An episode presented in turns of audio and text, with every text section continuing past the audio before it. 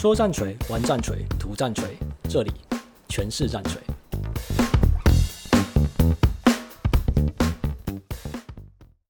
Hello，大家好，欢迎收听全是战锤，我是豆花。哦，从去年的 AOS 灵魂战争开始，我就觉得踏入战锤的新手就有明显的变得比较多。那以前的地方赛制可能就是呃四到六个人参加，那有些地方甚至根本就没人玩 AOS。那后来因为这个游戏改良的关系，就迎来它相对鼎盛的时期。那在今年 40K 改九版的时候，就是更迎来新手大爆发。那对我来说的话，新手变多这件事情是一则以喜，一则以忧啊。喜的自然就是玩的人变多，那这个文化圈就会变得比较丰富，能见度也会变得比较高，那自然就也不会那么封闭。总之，这个应该在哪个圈子，基本上就是欢迎尽量人要多，毕竟人多就是好办事，那红利也会跟着来。那优的部分就是我个人推广下来的观察，呃，也确实在每次的新手大爆发时期都会有或多或少的出现，那就是退坑潮。呃，老实说，退坑也没有什么啦，反正你可能有时候因为当初太冲动而进来这个圈子，不过这也没有什么关系，反正。要进入一个状态，本来就需要一点冲动。我要买个模型啊，挑个阵营啊。我做 podcast 的也是有一股冲动的成分。但我比较希望的状态是，呃，你有确切的认真和了解到为什么要选择退坑哦。比如说啊，这个游戏不就不适合我，呃，果然没有中文还是不太行。嗯，真的不太会做模型哦，不适合我的生活休闲节奏等等这种比较明确的原因。那有些状况是带着不完全的了解、误会而退坑。甚至心中多少有一点怨言，像是哦，游戏好复杂，搞不懂规则，模型好难做，坑太深买不完，总是被车爆这一类比较负面一点的。战锤这类的战棋游戏本来就有一定的门槛，那游戏规则和涂装模型的综合因素加起来，让很多人不敢入坑。那就算入坑了，又会在门槛上摔一跤，哦，那摔个鼻青脸肿，然后从此对战神心生畏惧。这些我都看过，自己也亲身体验过。就即便我玩到现在，战锤对我来说还是有一定的门槛。无论是我自己在玩新的军队，呃，对上不熟的军队，规则的改版和修订，甚至是一个新的游戏系统，老实说，我都跟所有的新手一样的菜哦。观念和规则都是在同一个起跑点上，我并没有比较厉害，也都是要重新再来。只是说我接触这类型的游戏已经够久了，那我在观念上的建构和转换会有一套自己的概念，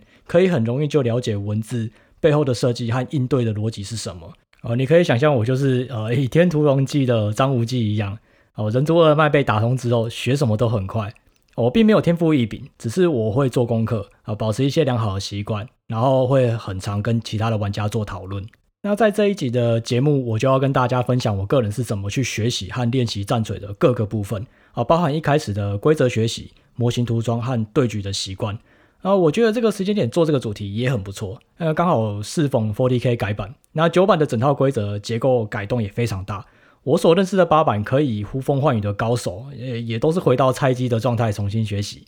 OK，就让我们正式进入主题。我就先从大家一开始最常入坑的因素——游戏规则开始。我知道大部分的人入坑都是因为某个模型看起来很帅哦，单位很强，军队超硬哦，这类比较直观的因素。啊，建立情感的连结当然是很好，我也非常赞同这一点。但是回到游戏规则的原点，这些你所喜欢的东西都是以一个核心规则所延伸出来的。所以，先把对某个东西的狂热放到一旁边去。好，无论如何，你一定要先看过最基本的核心规则，这是所有军队和玩家都必须遵守的。你可以不用熟读每一个字，但最基本的是你要看过大概，好，知道当你有问题的时候，你应该翻到哪一页去找可能的答案。我可以说一下我刚入坑战锤的时候，我是怎么学规则的。我超级菜的，你一定不会相信，竟然是用这种方法。哦，我和我朋友拿出我们的模型，呃，大概就几只而已。然后我们不管这些模型到底是什么，然后有什么规则，总之就先照着核心规则上所写的去学习，呃，移动啊，然后也我也不管什么 WS 啊 VS，然后都不管，反正我丢骰子就是啊，四正命中啦，啊，四正损伤和四正盔甲保护。哦，我管它是爆弹枪还是雷射炮什么的，反正什么都是真。现在想起来真是有够菜逼巴的。那但也就是因为这样，我们无意中学会了核心规则最基本的逻辑和运行。甚至早期有一段时间，我也是这样去教新手。那当然现在我就不是很建议啊，因为现在有更多更好的方法。那在资源相对丰富的现在，你也可以去参加当地店家或俱乐部的新手教学，或是官方的教学影片，然后再自己看过一次核心规则。我相信这样子你至少可以懂一半，没有问题。如果你还没有做过这样的步骤的话，我就建议先不要上棋桌。而我讲的还不是你会不会被惨电这件事情，而是说不定你连游戏都运行不起来。啊，你可以想象，如果这是一套电脑游戏，你和对手都是处理器，如果你没有一定的资料量，你肯定会直接当机。而且如果你根本就没有看过，完全依赖对手教你，你也根本就搞不清楚自己在做什么。哦，就像被赶来赶去的鸭子一样，人家说什么你就做什么。我觉得这样对于学习和体验感来说都不是很好。如果你大概了解核心规则后，就可以准备上桌来玩一场。哦，就跟读书的时候一样，看课本、读理论都很无聊。哦，实际操作的时候就会觉得比较有趣一点了。但我坦白讲，新手最容易感到挫败的时期，反而是在实际玩起来的前几场。那就跟我刚刚说的一样，玩电动会有主机帮你运算所有的东西，你只要负责玩就好。但桌上游戏，你除了本身是玩家以外，你也要负责运行这个游戏。假设你 run down 很不顺，整个游戏玩起来节奏就会很不好，甚至是直接宕机。哦，我知道这个环节很令人兴奋，特别是新手，大概会恨不得把所有的东西全部都上到战场上去。哦，越帅越好，越强越好，然后满桌的东西。哦，可是每个玩起来都很卡。刚开始学习规则的前几场，只有一个原则，就是越简单越好。因为在这个阶段的你要的是去实践你所看过的核心规则，把它们应用在游戏上。哦，你可以想，才刚开始不久的你，可能核心规则跑起来都很吃力，那又更何况多了这么多单位的能力，这样只会使你的 loading 更重而已。所以不用刻意遵照大家常见的主军规则和分数规模。哦，只要两三个单位就好，什么五百分啊，什么战斗营，那个都全先全部丢掉。好，利用单位还很少的情况下，好好的把基本规则搞懂。只要你还有搞不懂，或是很容易玩错，那就继续停在这一个阶段，直到你可以不算有负担的驾驭基本规则后，你再进入下一个步骤。假设你过了这个阶段，恭喜你通过第一个考验了，好，可以准备享受你最喜欢的军队在战场上冲锋陷阵。但是不要一下子把束缚完全解放掉，你依然要用很小的规模，例如我们就先从五百分开始。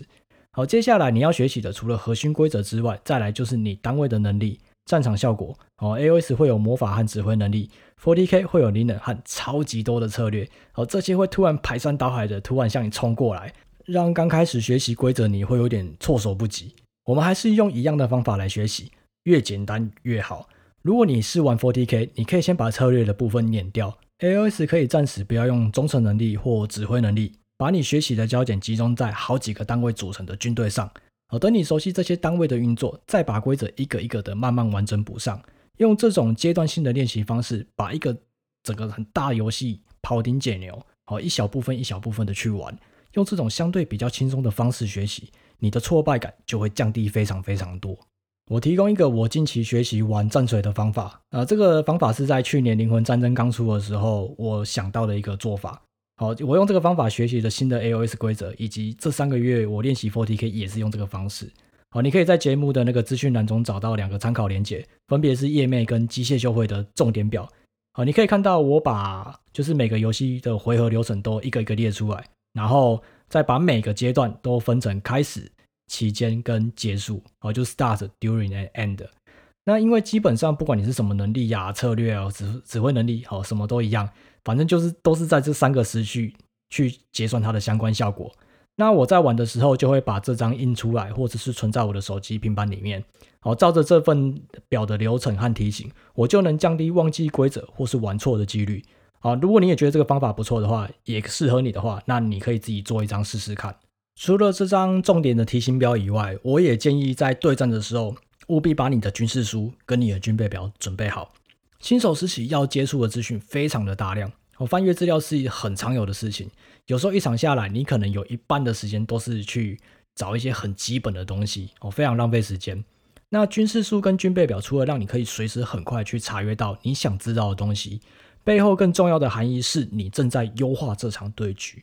哦，桌上游戏跟电玩最不一样的地方就是，玩家除了是玩家这个身份以外，同时也是运行游戏的一份子。我在前面已经提过好多次了。好，如果只有你熟，而其他人并不熟的话，玩起来就会非常卡。哦，不管哪一方，其实都蛮崩溃的。哦，特别像是战锤这一类对战类型的游戏，自己的军队你自然是很熟悉啦，可以舞得龙腾虎跃，但就不一定。你可以了解对手有什么相关的规则和能力。那对对手来说也是一样，在其中遇到从来没有对过或不熟的军队是很常有的。你肯定会不断询问这些单位有什么能力啊和素质。好，所以一份军备表给对手，它可以很快的一目了然你所有的东西，在游戏的期间就会减少不断询问的状况。然后一份军备表给你自己，那你就不用每次都要翻阅几十页的军事书，然后去找出其中一个很小的资料。哦，这样游戏玩起来节奏感就会变得非常好。哦，让你自己更专注在战术上的磨练，而不是每次打仗都像是一次呃 open book 的考试一样，一直不断的在翻书。我也建议刚开始上桌的玩家设定一套自己军队的 SOP，也就是你在设计军队的时候想什么打，那你在战场上也就要贯彻始终的去做。哦，如果你设计的是重火力军队，那就什么都不要管，把对方射烂就对了。那如果你是想要穿越战场去打近战，那就赶快快速的贴上去。而这是一个一开始让你在战场上不会宕机的好方法。哦，从头到尾你都会有一个很明确的目标去执行。或许有可能你设计好的战术 SOP 被对方看破，然后被对方针对，让你很难再继续玩下去。不过这也没有关系，而且我认为这是一个非常好的机会，让你去有思考的空间，把你对战上遇到的问题记录下来，然后去想这样的问题应该怎么解决。好，大部分的玩家也会针对战局给你一些实质上的建议。只要这样几场下来，你的思路就自然会被渐渐的打开，哦，军队的单位也会越来越多元，这种成长是非常明显的，你自己都会有很显著的感觉。像我刚开始玩机械修会的时候，基本设定就是以中短距离的大量射击和快速的机动性取胜，但机械修会不是一个在短距离有多少优势的阵营，我，特别是遇上星际战士的时候，我，距离过短的情况下很容易被反杀，所以我在军队里面加入了会喷火焰的硫磺犬。以及能够清除残存敌人的呃 Roster Stalker，那他们不仅速度够快，然后移动上也可以配合搭车的先锋，在短距离上也有足够的爆发力，帮我剿灭掉火力清除之后剩余的敌人。好，这些都是我一开始在五百分小规模，经过数场游戏不断累积下来的经验，帮助我去思考和调整战术。那也这样底定了我整支军队的发展核心，一直到现在的一千分。所以我想说的是，哦，练习很重要。但是有方法的练习可以让你加速跨越门槛的过程，很快你就可以摆脱一上棋桌就搞不清楚状况的尴尬场面。接下来要说另一个最让新手想退坑的点，那就是做模型。哦，学习规则以现在的游戏普及率来说，哦，可能因为你会玩过桌游啊，或是卡牌类的游戏，哦，电玩也算是，会觉得至少比较有头绪一点，只是差别在于你好不好上手的问题。但不是所有人都有做模型的经验。光是听到要自己 DIY 东西哦，马上就会有开始各种心魔出现哦，像什么手残啊、怕做不好、色盲之类的。哦，根据我的经验，大多数人有时候真的是自己吓自己而已，没有你想象中困难到连第一步都不知道怎么开始的状况。要消除心魔，首先第一件事情就是涂色的标准。我相信所有新手，包括可能现役的玩家，都会在网络上看到其他玩家的作品，然后叹气的说。啊，要是我能做像他这样就好了。好，就我的观察来看，大部分的新手通常不是不会做模型，而是觉得自己做得很差，而失去做模型的动力。哦，我不是说对自己的涂色有要求有什么问题，但这通常都是把自己逼死的主要原因之一。而这些你看到现在有很棒作品的人，也不是前几只模型就可以做的这么出色。而这全部都是透过不断练习而来的。就跟刚刚我说玩游戏的状况是一模一样，都是不断透过好几场的对战，而且有方法练习，才能够像现在能够这么顺。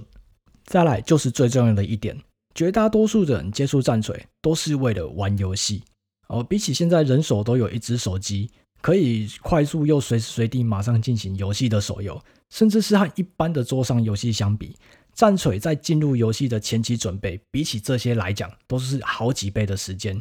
哦，你满怀着热忱，想要在棋桌上大杀四方，结果你必须先困在你的桌子前面好一段时间。这过程中会把很多倾向游戏玩家的耐心都给耗磨掉。到最后，你阵亡的地方不是战场，而是在你的工作桌。所以，为了让你满腔的热血能够继续维持下去，最好的方法就是尽快的投入游戏，也就是你要相对缩短涂装模型的时间。现在学习做模型的方法很多哦，网络上有很多的教学影片，甚至官方有自己的一整套哦。你要学什么都有啊，如果可以的话，你也可以拿着你的模型去店家或俱乐部找人做教学。我相信有很多的人都是这样开始学会做战锤的模型。所以比起模型的实际制作方法，再加上我是 Podcaster，我没有画面可以提供怎么做示范，我会更倾向给新手对于上棋桌的模型，你要怎么样去面对这样的一个模型的概念。对我来说，我会把制作模型的标准分成两种，啊，一个是练涂色的功力。或参加涂色比赛用的，那这种我会花非常多的时间去做涂装，哦，整体上也有一定的要求，光一支要做上好几个月都不是问题，但这很少，而一整年下来，我做这种涂装的个案也没有几个，哦，我最常做的就是棋桌标准，也就是游戏要用的程度，以现在官方的界定就是呃备战就绪 （battle ready） 或者是所谓的教育就绪，但我一定会做到教育就绪这一块啦。呃，就是有阴影跟高光。其说标准的模型，比起我说的，就是呃练涂色功力的作品或要比赛的，哦、呃，自然是不会细致到什么样的程度，很多细节也都只是带过这样子。这种做法是比呃量产导向，也就是整支军队基本上都是统一的配色。那你只要工序确定之后，你就可以不断复制一样的做法，然后画出你游戏要用的模型，在数量产出的效率上是差非常多的。而且在棋桌上，玩家大部分的心思都是在游戏，呃，不会有人在意你的模型到底做的怎么样，甚至你自己都会忘记哪里并没有做得太细致。而且我坦白讲，哦，军队看的是统一的，呃，整体感的军容跟浩大气势。光是你能够做到足够上棋桌的模型数量，我就觉得这样已经很厉害了。我做模型的时候，呃，其实很少会去想原创的配色，而就是我自己去想出来的。大部分都是借鉴一个我觉得呃不错，然后稍微修改一下，或是就直接用官方给的配色，因为这样一来其实很节省时间。呃，这些配色也都有既定的背景故事，玩起来也会比较投入一点。那想配色对于一些人来说，当然是一件很有趣的事情哦。很多创意跟经验的作品都是在这个时候喷发出来的。可是，如果你是新手的话，而且很容易卡在这一关，我建议你可以跟我一样，哦，选一个官方或者是你看过既有的配色，哦，最好是还有一步一步教你怎么上色的影片，然后你就照着做。而除了我说的像这样可以节省掉很多时间以外，就是你会有一个参考的标准，你照着做，如果成果好，那应该会做的差不多。就算是有偏差，你也可以用比较的方式去找出可能哪里会有问题。那在选配色的时候，也尽量挑简单一点哦，主色可以占到模型整体的六十趴以上最好。那你像那个常见的星际战士战团配色，主体都可以占到九十趴以上，那个做起来速度就非常快。作品完成的标准也不要逼死自己，好，初期先以备战就绪，也就是一层底色加一个阴影，或是对比区均匀的涂好。哦，你不要觉得这样做出来东西好像很 low 哦，好像很基本的平平的这样子。我跟你讲。这些都是很基本的功夫，如果连这块你都做不好的话，那就更不用说后面的教育就绪，甚至是你向往的高水准作品，这些都是一步一步练起来的。然后我知道啊，现在的休闲选择实在很多啊，打电动啊、追剧、出去玩什么的，很容易影响你做模型的心思。这其实大多数人都一样啦，哦，包括我自己也是。啊，有时候一被其他东西吸走，可能呃做模型就会荒废一阵子。我觉得这样很正常，也不要太苛责自己。你可以为自己设定一个目标，好，看是要做完一个规模、一个单位，甚至是一个英雄人物的模型，然后就先停一下子，先投入其他的事情，让自己不要这么腻，然后再回来继续做下个作品。像我做了三个月的机械修会，到上个月底吧，对，满一千分，然后我就几乎两三个礼拜就没有再动过模型了。那一方面是我要准备全视战锤的内容啦。那另一方面，我让我自己不要被困在工作桌前，一直做一样的事情。这样，我每次休息之后，下一个作品我都会有更有想法和续航力的去做，然后打造出一个属于我自己良性的永动机。通常比起一次做四五个小时，其实我更建议每天有空就做一点啊，一个小时或半个小时都好，啊，让你每天都可以看到你自己军队有逐步完成的进度。我个人基本上有时间就会做哦，就像刚讲的一样，一个小时、半个小时我都会动笔。那如果有一整天的放假时间，那如果再加上我没什么特别安排的话，就可以连续做好几个小时不停。那每个人有的时间跟分配方法都不太一样，你可以找出比较适合自己的规划。涂装模型是真的很有乐趣啊！我对战锤有一部分的娱乐，我一个人在工作桌前就已经先满足一部分了。而我自己也曾经陷入过我刚刚讲的那些困境，哦，配色想半天动不了笔，哦，动了笔又跟自己想的不一样，然后又看着别人一直完成的模型，越做就越不想做，可是不做又有没东西可以上战场，一整个就是恶性循环。哦，一直到我有了这些观念之后，我就懂得调整来涂装模型的心态，让我自己不是困在模型堆里面，而是在一整支军队规模的模型数量中去享受。我在资讯栏中也有放一些涂色资源的连结，有需要都可以做参考。如果需要什么帮助，也都欢迎留言给我，或者向就近的店家和玩家询问。哦，新手真的不用担心很多。我想这一集的内容可以给你们一剂强心针，或者是跌倒的时候也不至于摔到鼻青脸肿的防护措施啊。好，你们的加入都让战锤圈变得更加兴盛，老手们都非常欢迎。祝各位新手在游戏和涂色上找到属于自己的乐趣。全是战锤。我们下次见。说战锤，玩战锤，涂战锤，这里全是战锤。